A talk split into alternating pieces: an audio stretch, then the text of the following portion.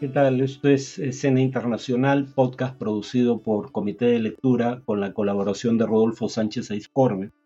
Soy Rodolfo Sánchez Aizcorbe y estaré reemplazando a Farid Cajat en la lectura de las noticias internacionales por dos días. Pero podrán seguir disfrutando de sus análisis en la sección final del episodio. Y comenzamos con la primera noticia. Histórico Sínodo de la Iglesia Católica. En la reunión de obispos, que se celebra del 4 al 29 de octubre y que se verá seguido por una segunda sesión por estas mismas fechas el año que viene, participarán 464 miembros entre obispos y laicos. 364 miembros tendrán derecho a voto, incluidas 54 mujeres. Es la primera vez que mujeres y laicos podrán votar algunas propuestas específicas junto con los obispos. Los participantes se dividen entre delegados elegidos por las conferencias episcopales nacionales, miembros escogidos por el propio Papa y 10 sacerdotes y monjas elegidos por órdenes religiosas. Se trata de una cumbre a puerta cerrada y los participantes recibieron instrucciones de no hablar con la prensa. Preguntado al respecto, Francisco ha dicho que no quería filtraciones de, entre comillas, chismes políticos con noticias sobre cómo abordaban los participantes los temas complicados. El Papa ha defendido el secretismo como favorecedor de un diálogo real. En el sínodo se tratarán temas controversiales en base a un documento de trabajo elaborado por un comité tras dos años de consultas a los católicos de a pie de todo el mundo. El documento pide medidas concretas para impulsar a mujeres en puestos con capacidad de decisión en la Iglesia, una mayor inclusión de los católicos LGBTQ y que los feligreses corrientes tengan más voz en la gobernanza de la Iglesia. El sector conservador de la Iglesia ha expresado sus críticas advirtiendo que someter a debate cuestiones que ya han sido decididas por la Iglesia plantea el riesgo de un cisma. Cinco cardenales conservadores de Europa, Asia, África y América hicieron público su desacuerdo con el Papa. En la segunda noticia del día, se alcanzó un acuerdo en materia migratoria en la Unión Europea. Los embajadores de los Estados miembros reunidos en Bruselas consiguieron avanzar en la reforma del Pacto de Migración y Asilo, después de tres años de parálisis en las negociaciones. Uno de los puntos acordados es que, en caso de afluencia masiva y excepcional de inmigrantes, se introduciría un sistema menos protector para los solicitantes de asilo. En concreto, uno que permitiría detener a los migrantes durante periodos más largos en las fronteras exteriores del bloque, así como acelerar las evaluaciones de solicitudes de asilo. También se propone lograr que los países miembros compartan la responsabilidad por la recepción de los migrantes. Con el acuerdo alcanzado, la cuestión será elevada al Consejo Europeo que se celebrará este viernes y donde debatirán el tema los jefes de Estado y de Gobierno. El texto, finalmente, deberá ser negociado con los legisladores del Parlamento Europeo. El acuerdo se había visto entrampado por las objeciones de Alemania por motivos humanitarios. Los verdes, miembros de la coalición de gobierno, pedían un dispositivo para los menores y las familias. A finales de septiembre se llegó a un compromiso para obtener la luz verde de Berlín, pero Italia manifestó entonces su desacuerdo. Las objeciones de Italia se referían al papel de las ONG de rescate de inmigrantes, y Roma criticaba a Berlín por financiar varias ONG de rescate en el Mediterráneo, algunas de las cuales operan bajo bandera alemana. La jefa del gobierno italiano, Giorgia Meloni, pidió que estas ONG desembarcaran a los migrantes en los países cuya bandera enarbolan sus barcos. El compromiso adoptado recibió finalmente el apoyo tanto de Italia como de Alemania. Sin embargo, Polonia y Hungría se han opuesto según una fuente diplomática. Y finalmente, la tercera noticia del día. Chile prorroga el estado de excepción por el conflicto mapuche. El Senado chileno aprobó, con 33 votos a favor, 3 en contra y una abstención, prorrogar el estado de excepción en la región de la Araucanía y dos provincias de la región de Biobío, epicentro del denominado conflicto mapuche. Previamente, la Cámara de Diputados había aprobado la medida con 79 votos a favor, 33 en contra y 24 abstenciones. El estado de excepción está vigente desde mayo de 2022. El mismo permite el despliegue militar para apoyar a carabineros, una policía militarizada, en el control del orden público, incluyendo la vigilancia de las principales carreteras y caminos. En la macroregión sur existe desde hace décadas una disputa territorial entre el Estado, algunas comunidades mapuche y empresas forestales que, que explotan tierras consideradas ancestrales por los indígenas. El pueblo mapuche, la etnia indígena más numerosa de Chile, reclama los territorios que habitaron durante siglos antes de que fueran ocupadas a la fuerza por el Estado chileno a fines del siglo XIX en un proceso conocido como la pacificación de la Arauconía. Son frecuentes los ataques incendiarios a maquinaria y predios y el conflicto ha costado la vida a un gran número de comuneros mapuche a manos de agentes del Estado, registrándose además la muerte de policías. Con esto terminamos las noticias del día. Los dejo en la sección de análisis de Farid Cajal. Em, sobre el tema de análisis para hoy, eh, me voy a referir a unas declaraciones de Andrés Manuel López Obrador, presidente de México, en las que dijo literalmente lo siguiente, no voy a asistir a lo de San Francisco. Se refiere a la cumbre de la PEC que se realizará en esa ciudad de los Estados Unidos este año. Y añadió, porque no tenemos relaciones con el Perú y es para ver lo del Asia-Pacífico y no queremos participar de eso. Como es habitual en él, eh, claro, es el problema de las mañaneras de eh, López Obrador. Habla de dos a tres horas sobre temas que eh, son formulados como preguntas por la prensa y obviamente no hay mayor preparación. Nadie puede estar preparado para dos o tres horas de diálogo sin pauta todas las mañanas, por lo menos todos los días de semana. Pero bueno, el tema es que esto fue lo que dijo López Obrador y en primer lugar es falso. Sí hay relaciones diplomáticas entre México y Perú. Es a nivel de encargado de negocios, no de embajador, pero son relaciones diplomáticas. Por eso es que están vigentes los acuerdos bilaterales, incluyendo el acuerdo que es de cuatro partes, conocido como Alianza del Pacífico. En segundo lugar, que no tenga relaciones con el Perú, suponiendo que fuera cierto, cosa que no lo es, eh, pero suponiendo que fuera cierto, tiene poco que ver con el foro de APEC. En el foro de APEC hay 25 economías, es la denominación que se usa. No se habla de 25 países o estados, 25 economías. ¿Por qué? Porque forman parte del foro APEC simultáneamente la República Popular China y la República de China. Es decir, la China comunista y la China capitalista, la China autoritaria, la China democrática ambas están ahí y no se reconocen mutuamente como estados independientes. Eh, la República de China todavía pretende que representa al conjunto de China, eh, aunque cada vez eh, obviamente eso tenga menos, menos peso en el concierto internacional. Pero la República Popular China considera a Taiwán, o República de China, se niega a llamarla por ese nombre, una provincia rebelde que eventualmente debería regresar al seno de la patria. Y no reconociéndose diplomáticamente, sin embargo, comercian, eh, están involucrados en eh, diversos acuerdos económicos, como eh, APEC. Entonces, ni siquiera es necesario reconocer a otro miembro de APEC como Estado independiente y soberano para participar del foro. Eso es irrelevante si Perú y México tienen o no relaciones. Eh, además de cualquier modo, son 25 economías, como digo, en realidad 25 estados. El evento no se realiza en el Perú, ni va a versar sobre el Perú. El Perú no es el tema de discusión en la, en la cumbre de, de APEC a celebrarse este año en San Francisco, en Estados Unidos. Entonces, básicamente nada de lo que dijo López Obrador es verdadero o relevante. En segundo lugar, eh, la Alianza del Pacífico lleva el nombre Pacífico por una buena razón.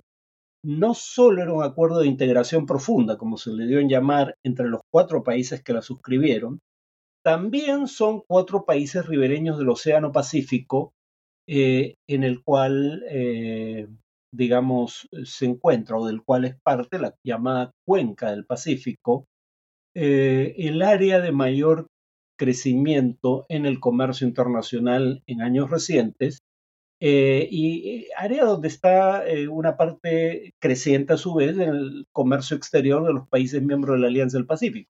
Ahí la única excepción es México, precisamente porque México todavía tiene más que comercio exterior, comercio bilateral con Estados Unidos. Alrededor del 80% de todo su comercio de exportación e importación involucra a Estados Unidos. Pero para los otros tres miembros de la Alianza del Pacífico, por ejemplo, China es ya el primer socio comercial. No estoy seguro, creo que también para Colombia incluso, eh, pero ciertamente para Chile y Perú. Y la Alianza del Pacífico siempre tuvo la mira puesta en el Asia-Pacífico, es decir, en la margen occidental de la cuenca del Pacífico.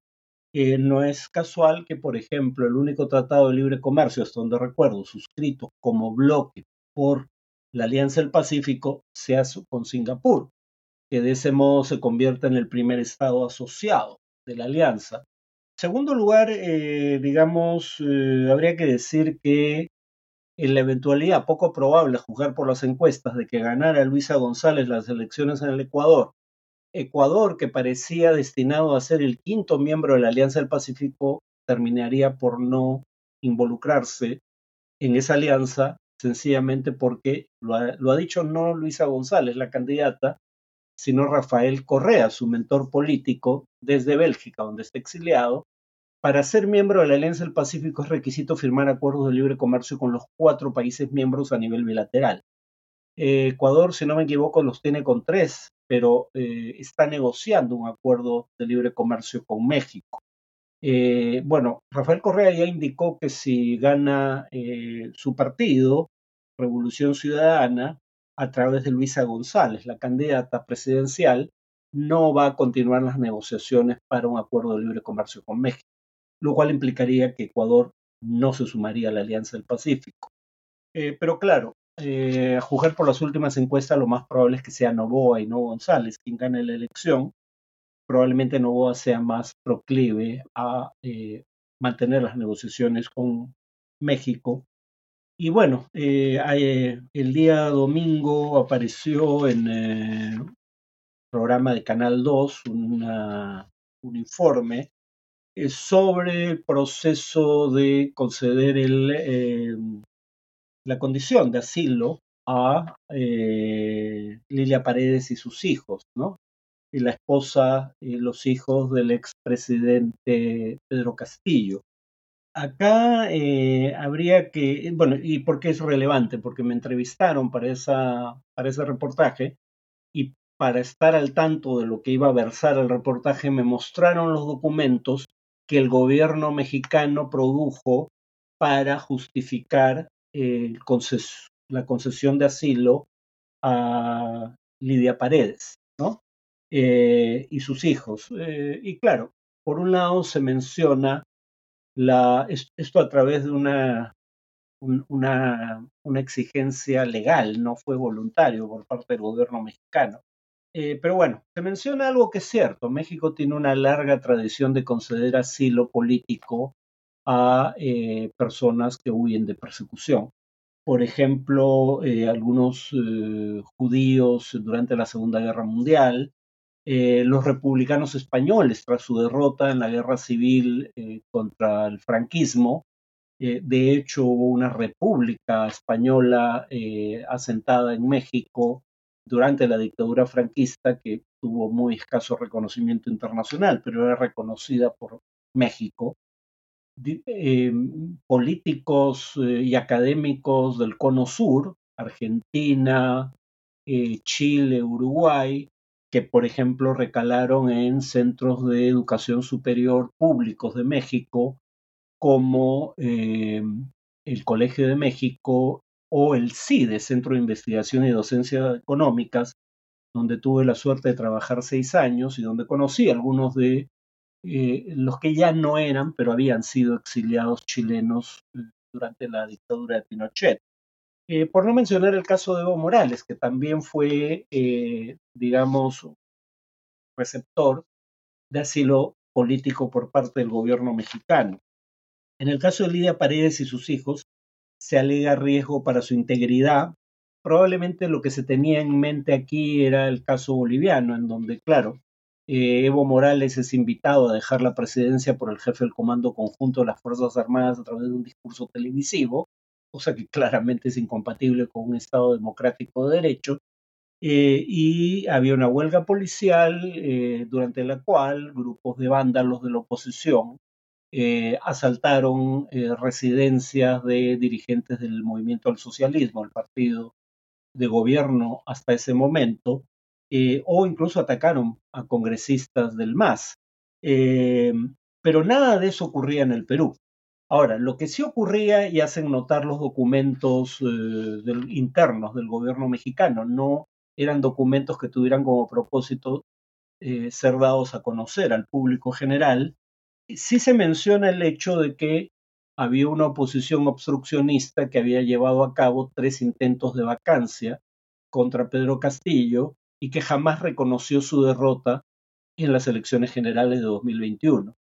Entonces, eh, podía, basado en esos antecedentes, eh, arguirse que era materia interpretable si corría o no riesgo eh, la integridad física de Lidia Paredes y sus hijos yo personalmente creo que no, pero consideran que en todo caso era posible a partir de la escasa evidencia existente eh, presentar un argumento plausible en ese sentido. Ahora, eh, las referencias al proceso político interno del Perú, sin embargo, son bastante ambiguas.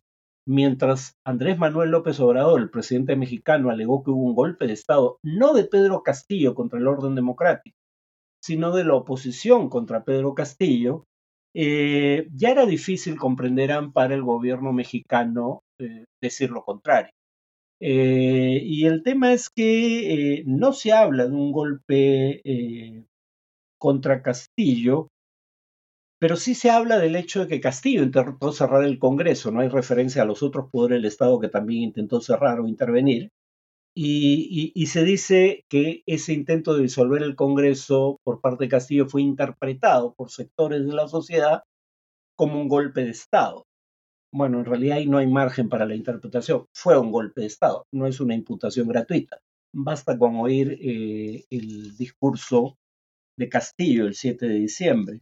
Pero en todo caso, eh, no solo no se habla de un golpe de Estado contra Castillo, sino que se concede que cabía dentro de lo posible discutir si lo que ocurrió fue un golpe de Estado de Castillo. Digo, para los peruanos no debiera haber duda al respecto, pero lo que hay que tener en cuenta es que aquí estamos hablando de documentos internos del gobierno mexicano que había hablado de un golpe de Estado contra Castillo. Eh, finalmente, la razón por la que probablemente eh, la Cancillería mexicana eh, tuvo un perfil relativamente bajo en la materia es claro, ya el presidente había dado opinión diciendo que un golpe de Estado, no de Castillo, sino contra Castillo, uno, no lo podía contradecir públicamente, y dos, no podía contradecir al presidente un canciller, Marcelo Ebrard, que era un dirigente connotado del partido oficial, Morena, Movimiento de Regeneración Nacional, eh, y no solo eso, Marcelo Ebrard, como, como luego pudimos constatar, pretendía ser precandidato en las elecciones internas de Morena para elegir al candidato presidencial de ese partido de cara a las elecciones generales del próximo año. Entonces, Marcelo Ebrard eh, tenía incentivos personales en lo político para no contradecir al, al, presidente, más allá de si lo que dijo el presidente era o no verdadero. Pero de, repito, los documentos internos del gobierno mexicano son bastante más cautos en la materia de lo que fue en público eh, Andrés Manuel López Obrador. Yo diría que precisamente porque ahora no tiene un embajador, eh, un, perdón, un ministro de Relaciones Exteriores que provenga del ámbito político, es que la relación con México ha podido mejorar, pero cada cierto tiempo estamos sometidos a los nuevos exabruptos que puedan ocurrírsele Andrés Manuel López Obrador. Eh, bueno, eso es todo por hoy. Nos vemos en el siguiente podcast.